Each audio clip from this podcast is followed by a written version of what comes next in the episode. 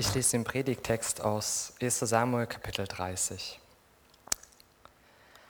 Als nun David samt seinen Männern am dritten Tag nach Ziklag kam, da waren die Amalekiter in das Südland und in Ziklag eingefallen, und sie hatten Ziklag geschlagen und es mit Feuer verbrannt.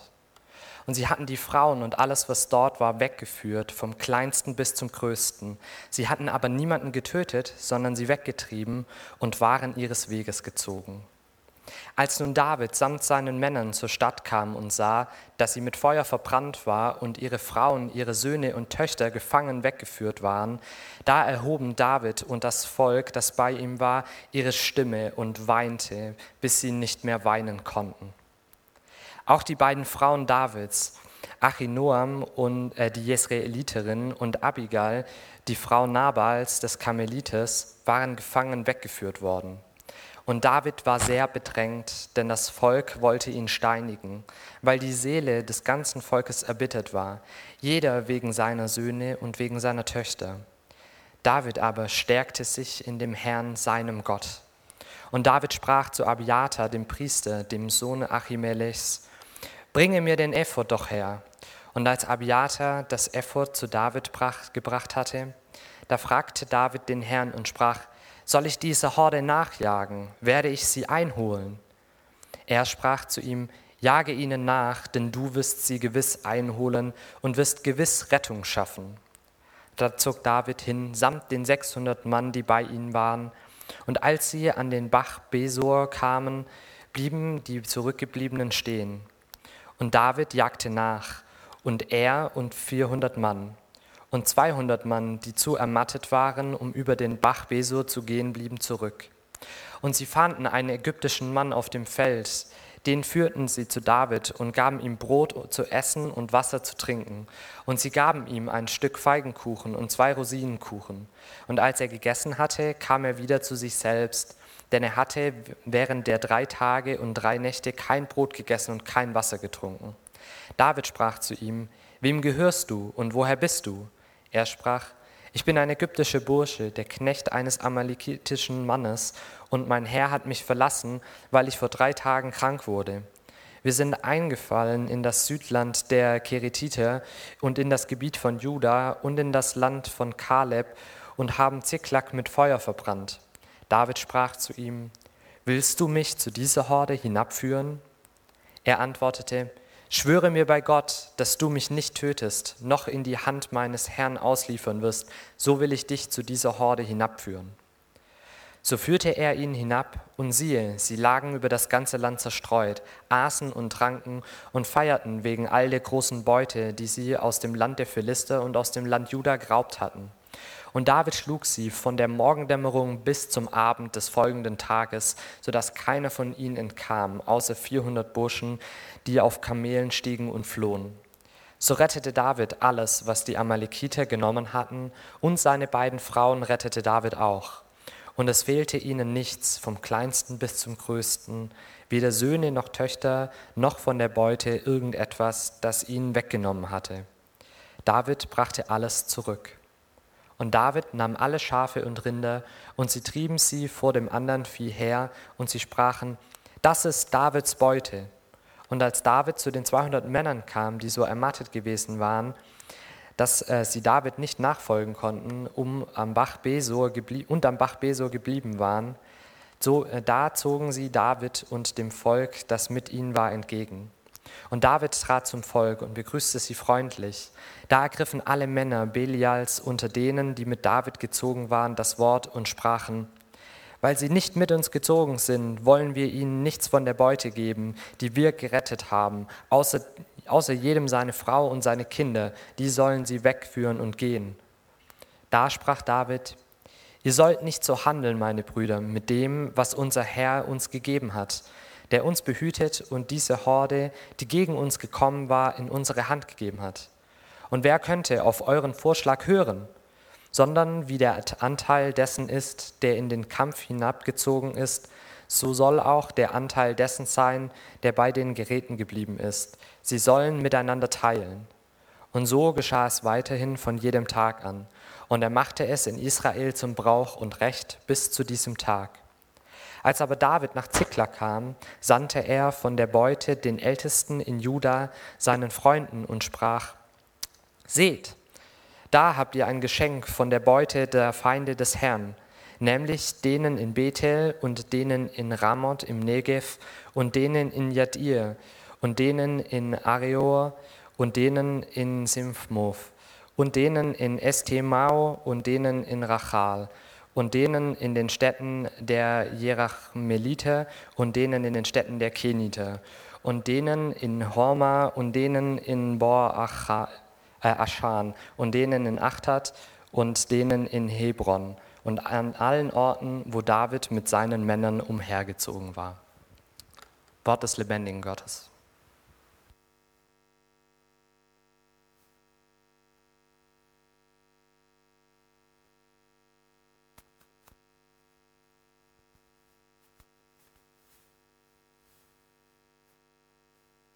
Hören?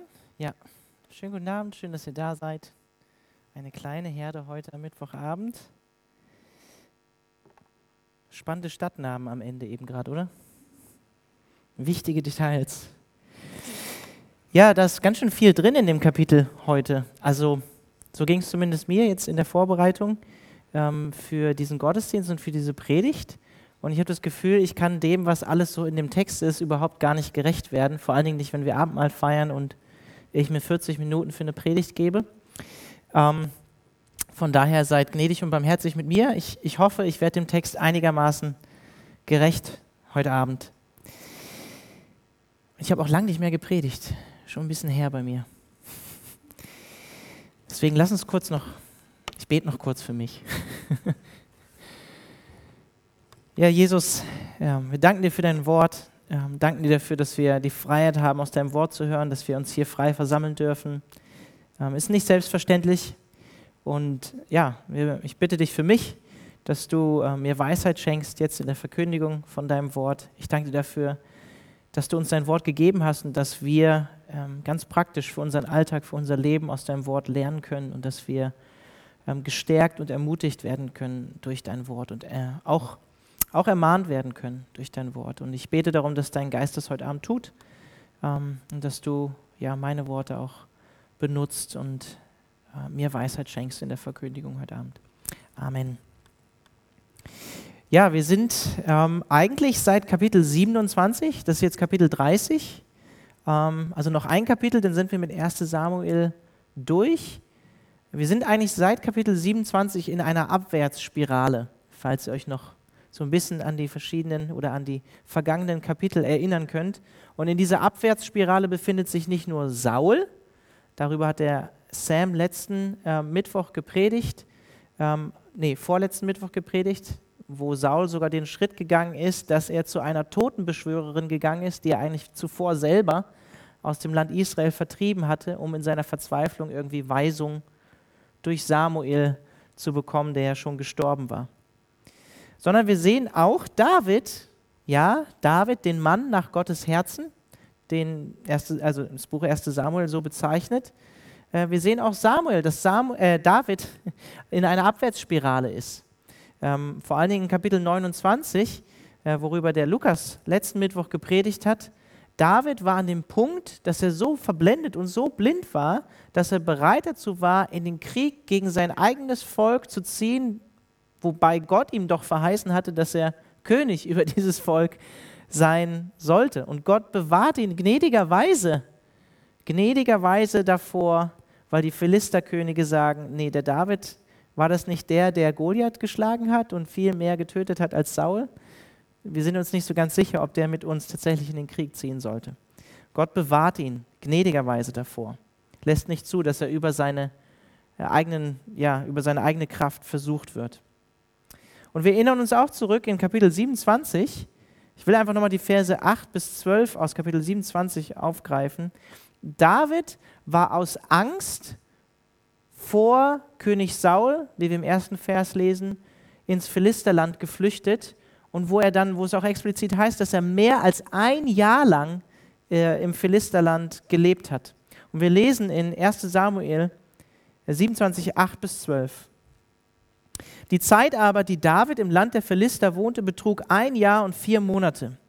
David aber und seine Männer zogen hinauf und machten einen Einfall bei den Geschuritern, bei den Giesitern und, aufgepasst, die haben wir auch gerade gehört, ne, bei den Amalekitern. Denn diese waren von alters her die Bewohner des Landes bis nach Schur hin und bis zum Land Ägypten.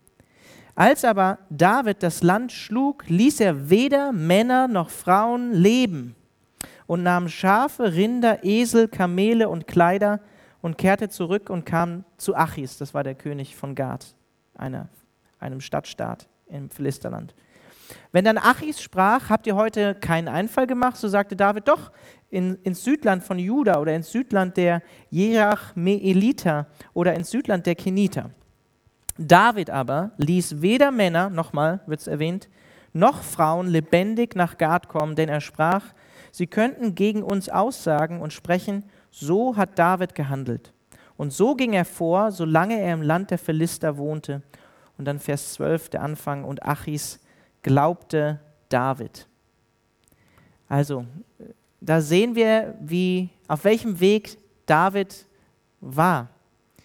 Und mein erster Punkt für heute Abend ist, wir, wir ernten das, was wir sehen. Galater 6 ab Vers 7, komme ich nachher nochmal drauf zurück. Wir haben hier gerade gelesen, dass David selbst plündernd äh, mit seinen Männern bei verschiedenen Volksstämmen eingefallen ist, unter anderem auch bei den Amalekitern, die hier eben genau das Gleiche tun ähm, und das, das, wo David hier das Gleiche erleben muss, was er anderen angetan hat. Und das Interessante ist auch hier, dass es in Vers 2 heißt, in Kapitel 30, ähm, im Gegensatz zu dem, was David getan hat, was hier zweimal in Kapitel 27 erwähnt worden ist, dass die Amalekiter Gefangene gemacht haben und niemanden getötet haben. In Vers 2 heißt es, ohne jedoch jemanden zu töten. Und ich glaube, das ist eine bewusste Anspielung auf Davids eigenes Vorgehen in Kapitel 27, wo es zweimal heißt, David ließ niemanden am Leben, weder Männer noch Frauen. Und ich glaube, David erntet hier das, was er gesät hat.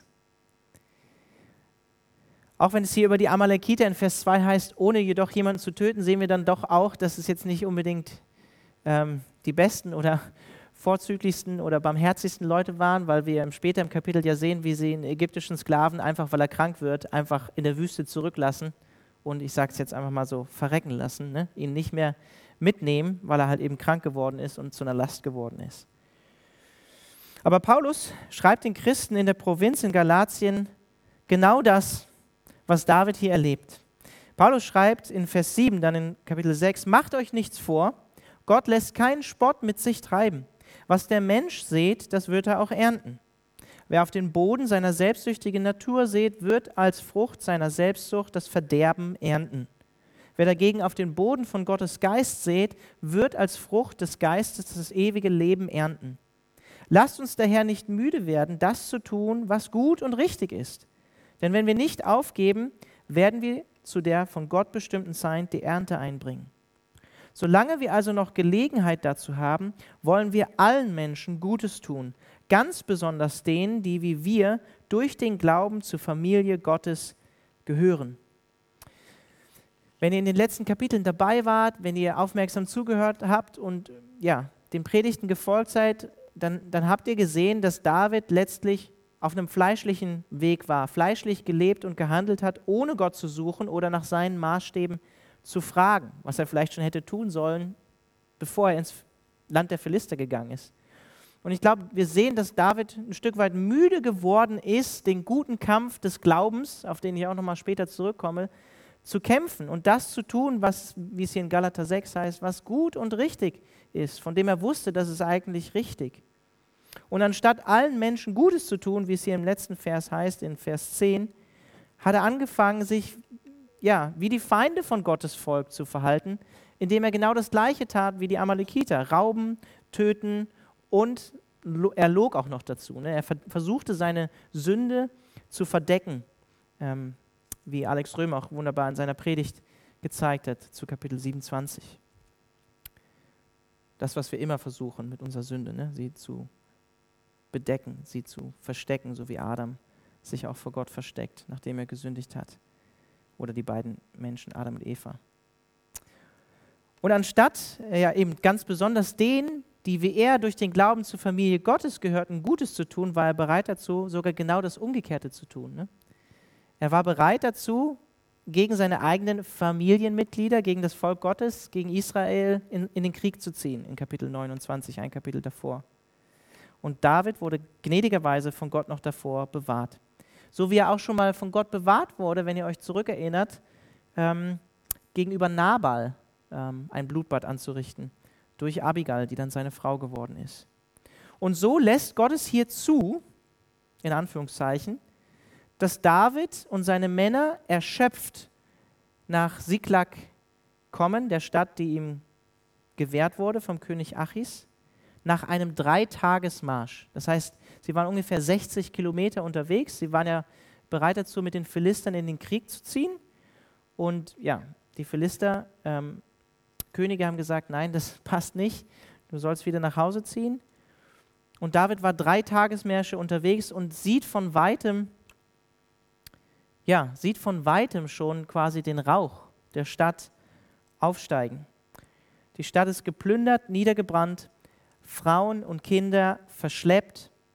Und David und seine Männer stehen vor einem Scherbenhaufen, den sie selber in verschiedenen anderen Städten und Regionen angerichtet haben. Sie stehen vor dem gleichen Ergebnis, was sie woanders hinterlassen haben. Und da heißt es hier in Vers 4 bis 5, Kapitel 30. Da erhoben David und das Volk, das bei ihm war, ihre Stimme und weinten, bis sie nicht mehr weinen konnten. Die waren am Ende. Auch die beiden Frauen Davids, Achinoam, die Jesraelitin, und Abigail, die Frau Nabals des Karmeliters, waren gefangen weggeführt worden. Übrigens hier eine kleine Seitenbemerkung, weil es schon das zweite Mal ist, dass es erwähnt wird in 1 Samuel. David hat zwei Frauen, falls euch das jetzt hier auch aufgefallen ist. Er war eigentlich zuerst mit Michal verheiratet, einer Tochter von Saul. Saul in seinem Wahn hat seine Tochter mit jemand anders verheiratet. Ähm, ja, und ich wollte einfach nur kurz dazu sagen, auch wenn Polygamie, also viel Ehe in der damaligen Zeit verbreitet und auch akzeptiert war und auch gerade bei Königen vorkam, sehen wir hier schon in Davids Leben, wir gehen ja auch noch durch 2 Samuel, sehen wir hier schon ein sündiges Muster in Davids Leben, was hier beginnt und was letztlich zur vollen Entfaltung kommt. Ähm, ich glaube, am Ende, ich weiß es nicht, nagelt mich jetzt nicht fest, sieben Frauen, der David, und wir sehen am Ende die volle Entfaltung dann im Extrem bei seinem eigenen Sohn, bei Salomo, von dem es heißt, dass er, ich glaube, 700 Frauen und 300 Nebenfrauen hatte, wo es zur vollen Entfaltung kommt. Das, was hier klein beginnt. Genau, aber das nur so als Seitenbemerkung, ja? Wir sehen das auch schon in 1. Genesis, ne? all, all diese Dinge, ähm, die der Mensch in seiner sündigen Natur anfängt zu tun mit seiner Sexualität und Gottes ursprüngliches Bild äh, verzerrt wird. Muss man nur einmal aufmerksam 1. Mose lesen. Genesis. Genau, das als Seitenbemerkung. Also, David, äh, völlig erschöpft, ja, also gerade mit, mit, ja, mit, mit Schwert und, und ähm, Kriegsutensilien in den Kampf gezogen, 60 Kilometer hin, 60 Kilometer zurück, drei Tagesmärsche. Und dann kommt David hier an und die Stadt raucht und er steht vor dem Nichts.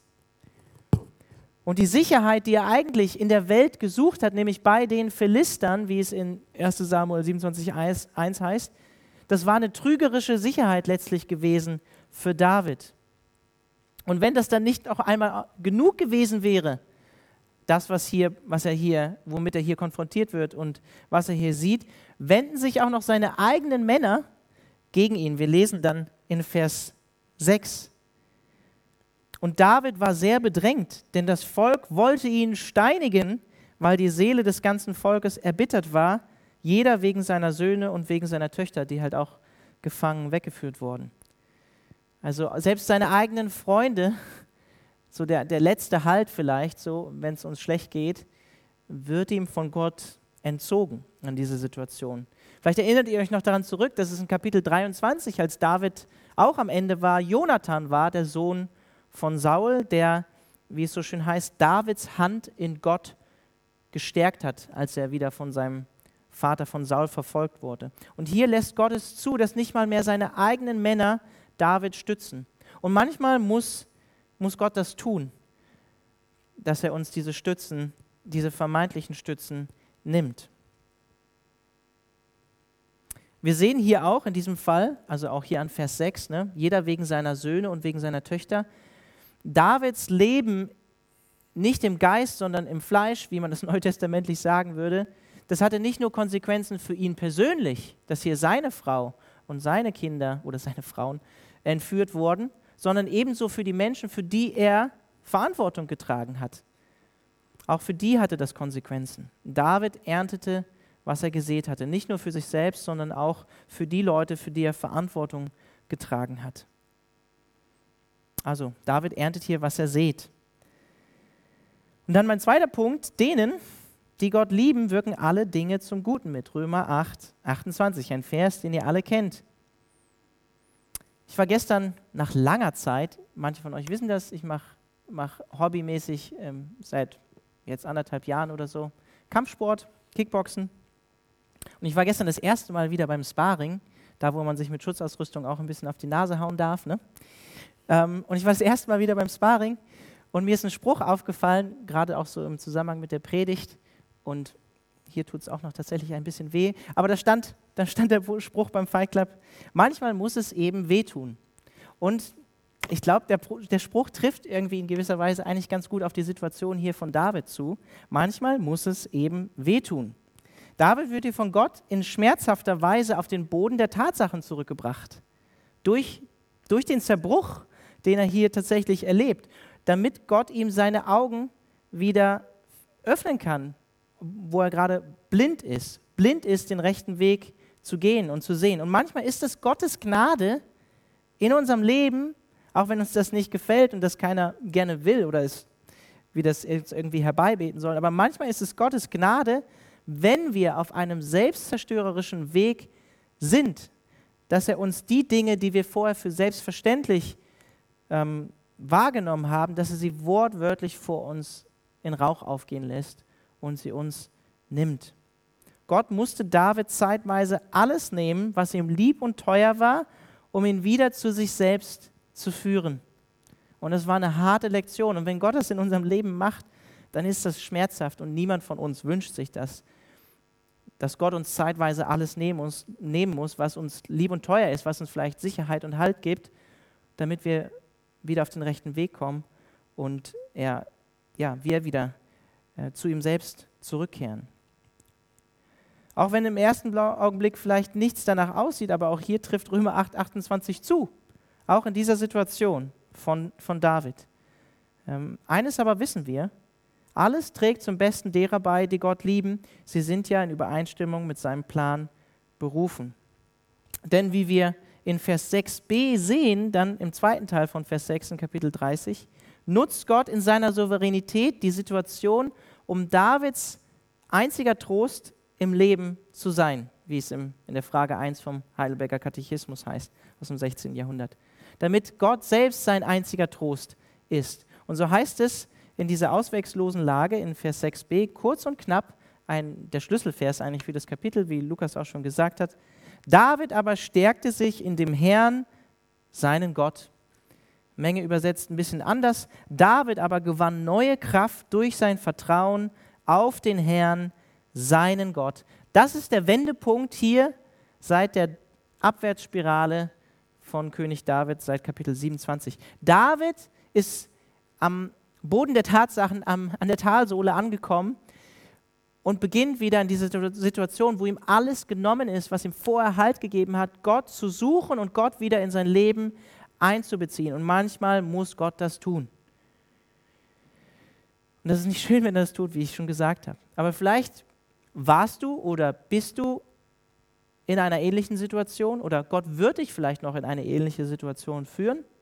Vielleicht nicht so extrem wie hier bei David, das wenn man sich das real vorstellt und das jetzt nicht nur als eine Geschichte liest, sondern das ist real passiert, dann war das krass, dann war das schlimm.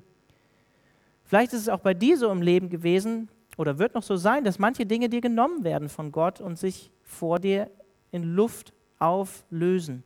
Und vielleicht will Gott dich dann in dieser Situation oder auch heute darauf aufmerksam machen, dass er einen besseren Weg für dich und dein Leben hat. Dass er vielleicht einen ein anderes Ziel, einen größeren Auftrag mit deinem Leben hat, als du gerade, vielleicht auch ohne Gott, eingeschlagen hast. Vielleicht hast du so wie David auch in dieser Situation deine eigentliche Berufung äh, aus den Augen verloren. David war tatsächlich blind geworden für seine eigentliche Berufung, die Gott ihm schon gezeigt hatte. Vielleicht will Gott dir heute neu deine Abhängigkeit und Bedürftigkeit von ihm zeigen. Und dass alles, was Gutes in deinem Leben da ist, von seinem Segen letztlich abhängt. So wie Jesus das auch in, in Johannes 15, Vers 5 sagt. Er sagt, ich bin der Weinstock, ihr seid die Reben. Wenn jemand in mir bleibt, und David war zu diesem Zeitpunkt nicht in ihm, wenn jemand in mir bleibt und ich in ihm bleibe, trägt er reiche Frucht. Ohne mich könnt ihr nichts tun. An diesem Punkt musste David geführt werden. Vielleicht will Gott dich heute Abend neu daran erinnern, dass, dass wahre Sicherheit und wahre Stärke nur in einem Leben zu finden ist, das sich völlig von Gott abhängig macht. Das weiß, okay, ich muss, um wahres Leben zu haben und wahres Leben zu finden, am Weinstock dranbleiben. Und ich kann, ja, ich kann nichts ohne ihn tun. Und Gott musste David alles nehmen, was falsche Sicherheit versprach, falsche Weisheit, falsche Stärke, damit er ihn wieder zu einer wahren Quelle von Sicherheit, Weisheit und Stärke führen konnte. David aber stärkte sich in dem Herrn, seinen Gott. Und an diesem Punkt können wir nur festhalten, dass es einen fundamentalen Unterschied zwischen Saul und, und David gab. Wenn ihr euch zurückerinnert, in Kapitel 28 Saul war ebenso ratlos und am Ende mit seinem Leben, sehr verzweifelt. Und es heißt sogar da, dass er versuchte, Gott zu befragen, aber er kam letztlich nicht zu Gott selbst. Saul hatte keine eigene persönliche Beziehung zu Gott, keinen eigenen persönlichen Glauben. Das sehen wir auch daran, wie abhängig er sich von Samuel macht und ihn durch eine Totenbeschwörerin versucht zu befragen. Er konnte nicht, Saul konnte nicht sagen, so wie es hier über David heißt, das ist Jahwe ist mein Gott. So wie es hier über David heißt, sein Gott. Er befragte oder er stärkte sich in dem Herrn, seinem Gott. Das konnte Saul nicht. Ich glaube, die meisten von euch heute Abend hier kennen Gott. Falls nicht, kennst du Gott? Ist er dein Gott geworden? Weißt du, dass durch Jesus Christus es möglich geworden ist, sein Kind zu werden. Dass der Gott des Universums tatsächlich eine persönliche Beziehung zu dir haben will und dein Gott sein will, dein Erretter, dein Erlöser sein will. Und wenn du Gott kennst und vielleicht in einer ähnlichen Situation wie David bist, dann ist die Frage, wenn du in so einer, in so einer Zerbruchssituation bist, wo wo Not da ist, führt diese Zerbrochenheit, führt diese Not dich dann auch tatsächlich zu Gott selbst? Oder beklagst du dich nur und beschwerst dich nur oder weinst, bis du nicht mehr weinen kannst, aber gehst letztlich nicht diesen Schritt zu Gott, um dich von ihm auffangen zu lassen und stärken zu lassen? Lässt du vielleicht emotional so alles raus, aber ohne den weiteren Schritt zu gehen, tatsächlich in der Realität zu Gott zu kommen? Vielleicht ist der Schmerz in deinem Leben genau das, was Gott benutzen möchte, um dich zu ihm zu ziehen. Ich habe es noch nicht fertig gelesen, aber ich glaube, der, der Lukas hatte auch mal dieses Zitat gebracht. Ich lese gerade mehrere Bücher, aber ich lese unter anderem gerade The Problem of Pain oder das, das, die Herausforderung oder Problem des Schmerzes von C.S. Lewis von 1940. Und da gibt es diesen einen Satz in Kapitel 5, wo, wo er vom menschlichen Schmerz schreibt, wo er sagt, dass Gott so also durch unsere Freuden und die, durch die guten Dinge in unserem Leben eigentlich wie zu uns flüstert und dass er in unser Gewissen, ähm, was Gott auch benutzt, äh, spricht und dass er durch den Schmerz, den wir erleben als Menschen, uns anschreit, wie durch ein Megafon, dem wir nicht mehr ausweichen können. Dass Gott aber auch durch den Schmerz zu uns sprechen möchte, um uns aufmerksam zu machen auf ihn. Und David erkennt hier, dass Gott seine einzige Hoffnung ist. Er kommt an diesen Punkt, weil Gott selbst derjenige ist, der ihn aus dieser scheinbar auswegslosen Lage äh, befreien kann und, und sie zu seinem Besten nutzt. Und direkt in Vers 7 und 8 sehen wir, dass David nach langer Zeit wieder Gott um Rat fragt, was er schon hätte tun sollen, wie ich schon gesagt habe, bevor er ins Land der Philister gezogen ist. Er wendet sich an den Priester und befragt über ihn Gott und Gott antwortet ihm, ja, verfolg sie, folg ihnen nach, ähm, du wirst deine Familie befreien können. Wie gut ist es für uns als Christen zu wissen, nach Hebräer 4, dass wir einen größeren Hohepriester sogar haben, den wir jederzeit um Rat fragen können, wie es in Hebräer 4 heißt, der Mitleid sogar mit unseren Schwachheiten hat, weil er sie selbst erlebt hat und der uns Gnade und Barmherzigkeit schenken will und rechtzeitige Hilfe, wie es in Hebräer 4 heißt. Ein Kommentator schreibt dazu Davis, wir werden vielleicht nicht immer eine präzise Antwort auf unsere Fragen bekommen, wenn wir zu Gott kommen, aber wir werden gnädige Hilfe bekommen, wie es in Hebräer 4 heißt, welche wir oft mehr brauchen als Antworten auf unsere Fragen. Ich brauche häufig nicht mehr Informationen, sondern Durchhaltevermögen und Standhaftigkeit. Ich brauche nicht mehr Infos, sondern die Kraft auf meinen Füßen in der schwierigen Situation, in der ich bin, ergänze ich jetzt mal, stehen zu bleiben. Was mich zu meinem dritten Punkt führt, Gott, Gottes Macht wird gerade in unserer Schwachheit sichtbar. Wie ich schon gesagt habe, David ist hier ganz unten angekommen auf einem falschen Weg, physisch erschöpft, emotional zerbrochen, seine Familie ist entführt, Hab und Gut ist ihm genommen, seine Wahlheimat wurde zerstört. David war innerlich und äußerlich am Ende. Schien so. Aber genau in dieser Situation wendet David Gott sich wieder zu und Gott schenkt ihm seine Stärke in seiner Schwachheit. Und wir sehen hier in Vers 9 und 10, dass David mit 600 Mann loszieht und erstmal wieder entmutigt wird, weil 200 Mann so erschöpft sind, dass sie zurückgelassen werden müssen und sie nicht weiterziehen können und seine Armee oder seine, ja, seine Armee um ein Drittel dezimiert wird und damit insgesamt auch nochmal geschwächt wird.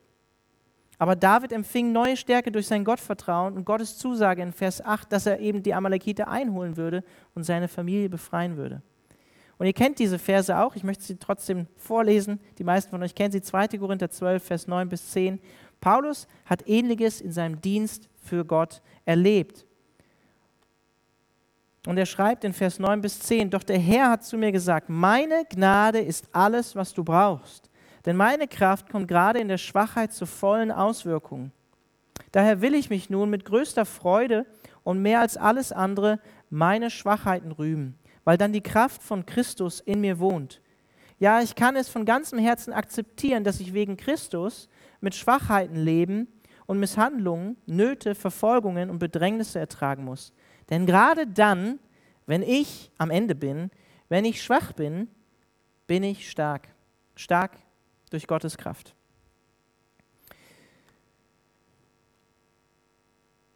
ich glaube, manchmal haben wir so ein paar Klischees über, also wenn wir diese Verse lesen, dann haben wir so ein paar Klischees vielleicht so ein bisschen äh, über diesen Abschnitt bei uns im Kopf.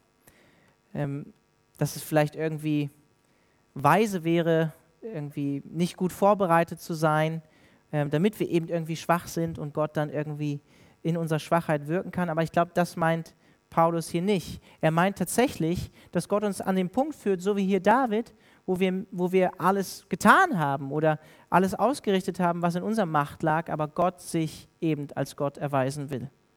Ich weiß noch, als Sam über Kapitel 28 gepredigt hat und ich mir die Predigt angehört habe vor ein paar Wochen, da hat Sam gesagt zu Kapitel 28, 1. Samuel, dass Gott es liebt, gerade rechtzeitig zu retten, damit er zeigen kann, dass er es ist, der rettet. Und ich würde ergänzen in, im Zusammenhang zu unserem Kapitel heute Abend, Gott liebt es auch gerade dann, wenn wir uns völlig unfähig und kraftlos fühlen und die Umstände völlig dagegen sprechen, Großes zu tun, damit er alle Ehre bekommt.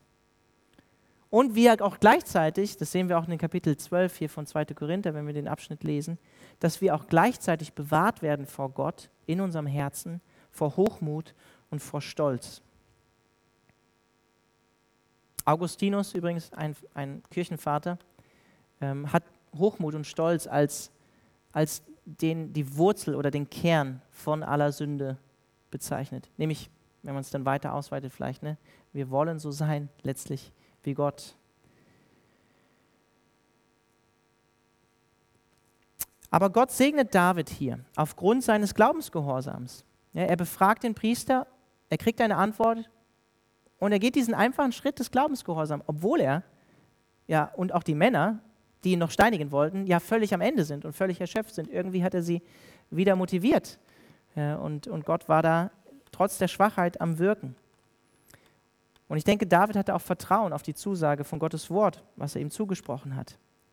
Und dann diese, es gibt so viel in dem Text, ne? es gibt so viel in dem Text, aber diese Begegnung mit dem amalekitischen Sklaven, ne? Ähm, ich meine, David war, war gerade auf einem Weg, wo er, wie wir in Kapitel 27 noch gelesen hatte, hatten, wo er sogar bereit war, um seine eigene Sünde zu bedecken, Männer und Frauen und, und also zu töten. Ja, und dann ist er hier mit einer, mit einer Männerschar von, zwei, von 400 äh, Leuten unterwegs und verfolgt eigentlich gerade die Amalekiter. Und dann treffen sie halt hier diesen, diesen ägyptischen Sklaven, der schon fast halb tot ist sozusagen oder völlig schon erschöpft ist und am Ende ist. Und anstatt, dass es irgendwie jemand ist, der, der ihn aufhält oder irgendwie behindert, kümmert er, also kümmern sie sich erstmal um ihn. Ne? Das, da sehen wir, dass da irgendwas auch passiert ist in Davids Herzen. Er handelt auch wieder ganz anders.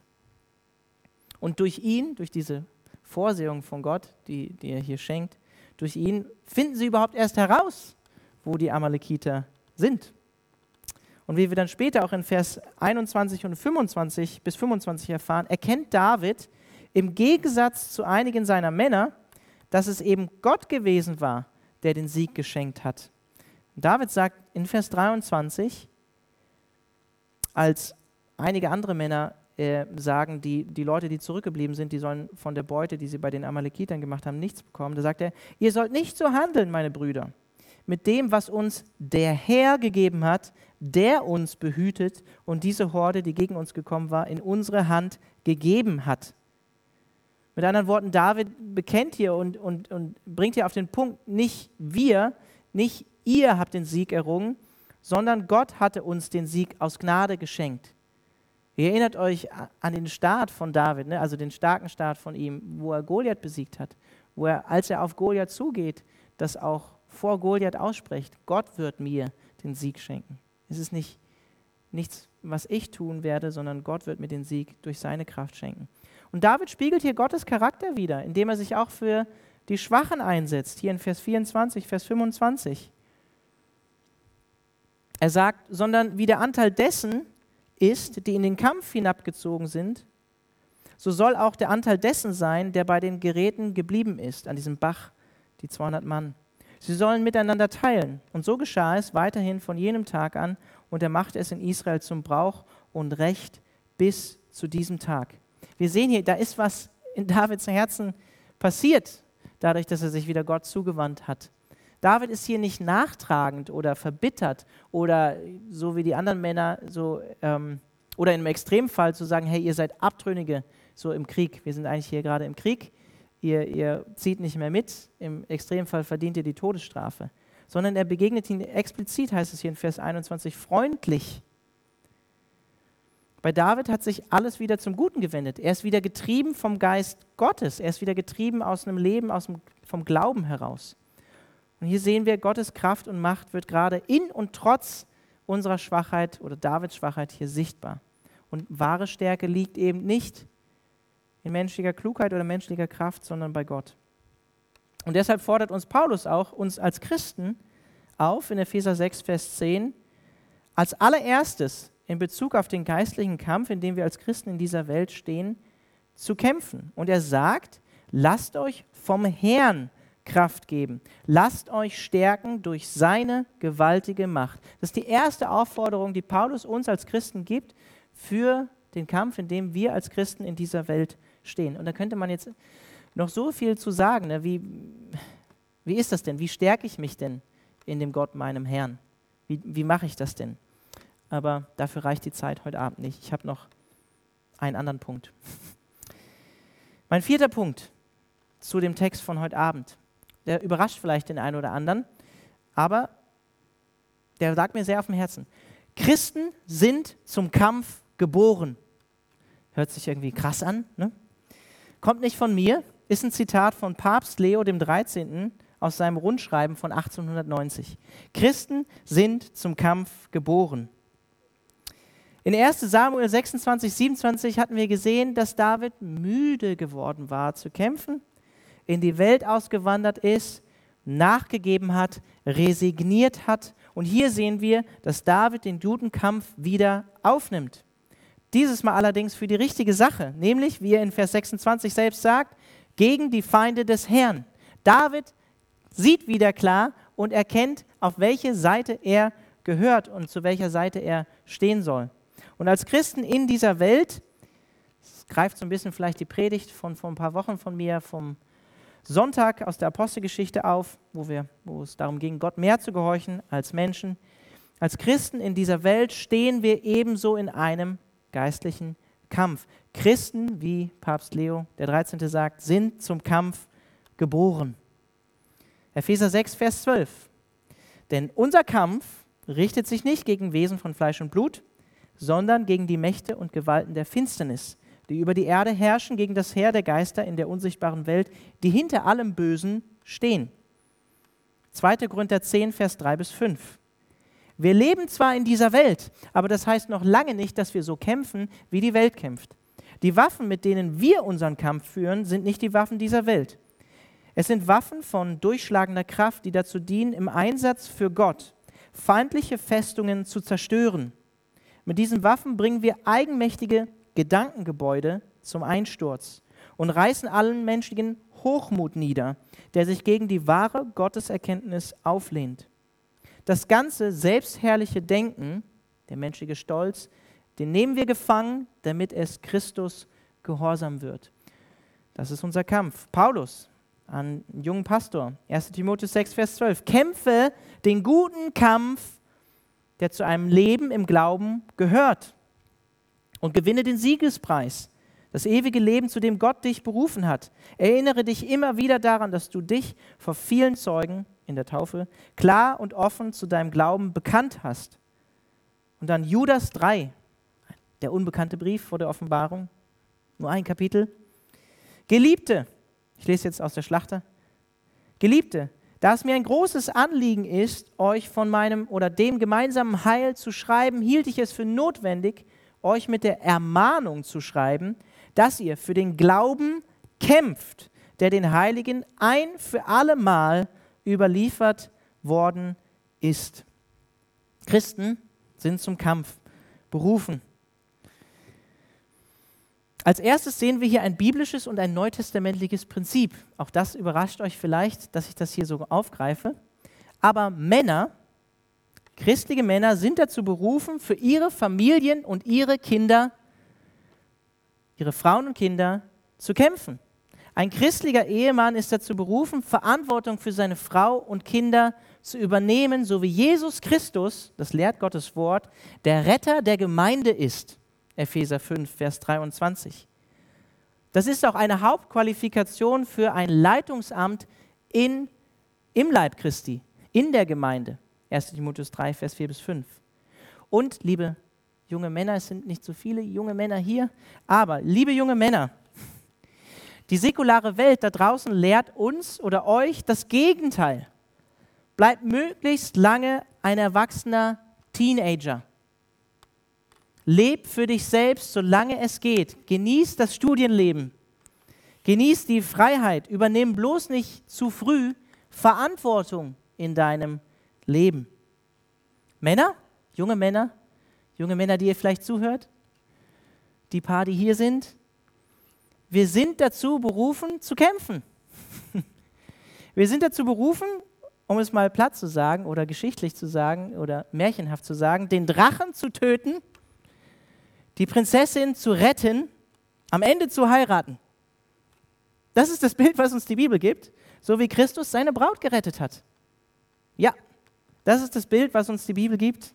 Wir sind dazu berufen, unseren Frauen und Kindern treu zu sein und sie zu lieben, so wie Christus seine Braut geliebt hat, Epheser 5, Vers 25.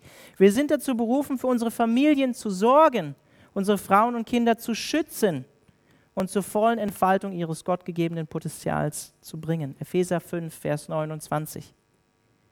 Und auch das gilt tatsächlich bin ich von überzeugt. Im äußersten Fall sind wir sogar dazu, berufen als Ehemänner, unser eigenes Leben, sogar am Ende, im äußersten Extremfall physisch, für unsere Frauen und Kinder niederzulegen, so wie Christus sein Leben für seine Braut niedergelegt hat. David war bereit dazu. Er ist in den Kampf gezogen, um Frauen und Kinder zurückzuerobern. Er besiegt die Feinde des Herrn und sorgt für sein Volk, wie wir es auch am Ende sehen. Er verteilt Geschenke an sein eigenes Volk, an das Volk Juda. Das ist die Berufung, die die meisten Männer haben.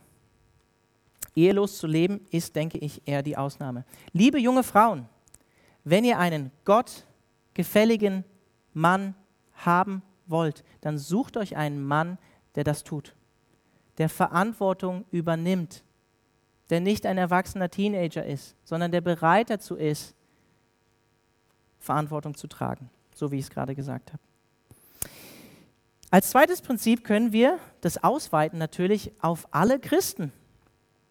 Also Männer und Frauen. Alle christlichen Männer und Frauen sind dazu berufen, für Gottes Reich zu kämpfen und sich für das Evangelium und christliche Werte einzusetzen. Meine zwei Lebensverse sind Matthäus 6, 33 und Josua 24, 15. Ne? Matthäus 6, 33. Trachtet zuerst nach dem Reich Gottes. Das gilt für alle. Ob Mann, ob Frau, ob verheiratet oder nicht verheiratet. Für alle, sagt Jesus. Und dann Josua 24, 15 kennen vielleicht auch viele von euch, der letzte Teil vom Vers. Ich aber, das ist so für mich auch ein Vers, ich aber und mein Haus, meine Familie, wir wollen dem Herrn dienen.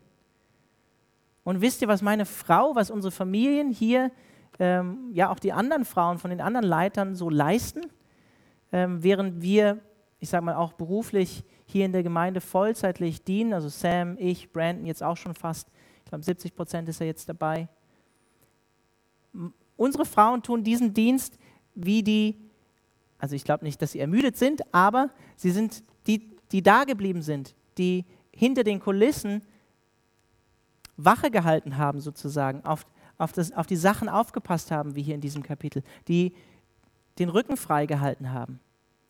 Was meint ihr, wie schwierig das manchmal ist? Ne? Wenn du heute jetzt einfach nur als, als, Beispiel von dieser Woche oder von der letzten Woche die Taufe, äh, wir waren hier im Gottesdienst, im zweiten Gottesdienst, äh, wir haben zwei kleine Jungs, drei und vier, die mussten schon still sein in der Kinderstunde, dann musste Papa weiter zur Taufe und dann ging es halt da weiter. Ne? Da musste man irgendwie schauen, da mussten sie ja auch wieder erstmal leise sein, bis es dann um 15 Uhr Essen gab. Nicht so einfach, aber das, das ist ähm, das, was die Frauen auch leisten. Hier in meiner Familie und auch in der Familie von den anderen Pastoren hier in der Gemeinde. Könnt ihr nochmal Papst Leo, Papst Leo von 1890, könnt ihr den nochmal hören? Er schreibt in seiner Enzyklika, also in seinem Rundschreiben, über die wichtigsten Pflichten christlicher Staatsbürger. Ich habe es nicht ganz gelesen, überflogen. Ich will es gern ganz lesen. Von 1890. Er schreibt uns als Christen.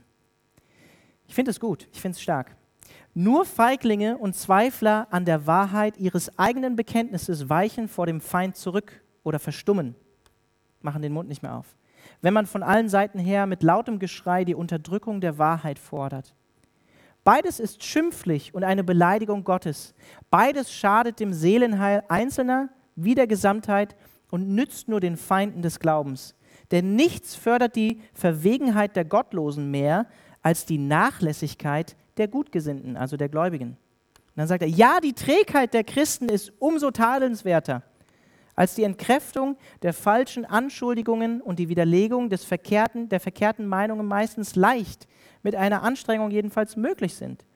Schließlich kann es niemandem verwehrt sein, jene Tapferkeit zu besitzen und vor der Welt zu beweisen, die des Christen Kennzeichen ist und häufig allein schon den Mut der Widersacher gebrochen und ihre Anschläge zunichte gemacht hat. Wow, krasser Satz.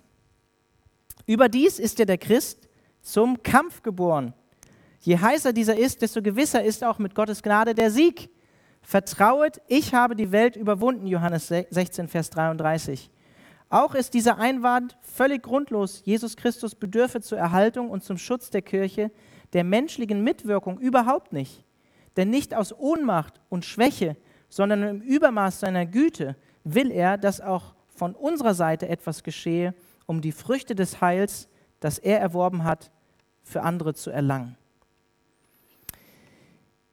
Jeder Christ, ob verheiratet oder unverheiratet, hat eine gottgegebene Verantwortung, sich mit seinem ganzen Leben für die Sache Gottes einzusetzen. Christen sind zum Kampf geboren. Und wir können uns, so wie wir es hier auch in Kapitel 30 sehen, auf Gottes Gnade und seinen Sieg verlassen. Ja, in der Welt ist es schwierig, sagt Jesus, aber vertraut.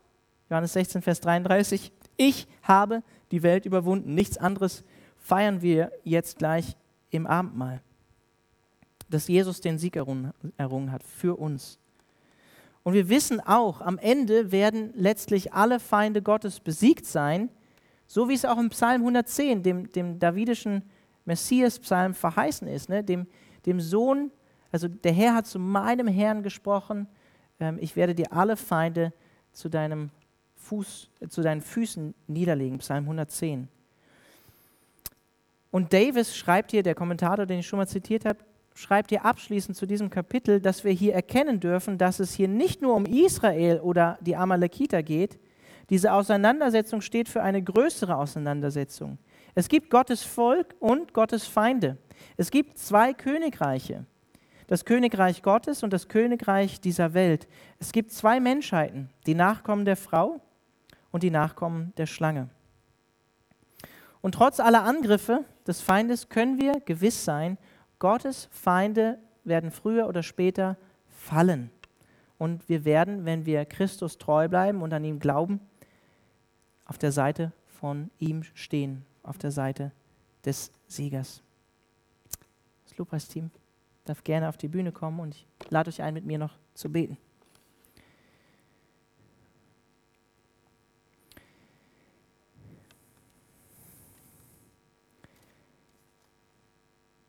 Ja, Herr,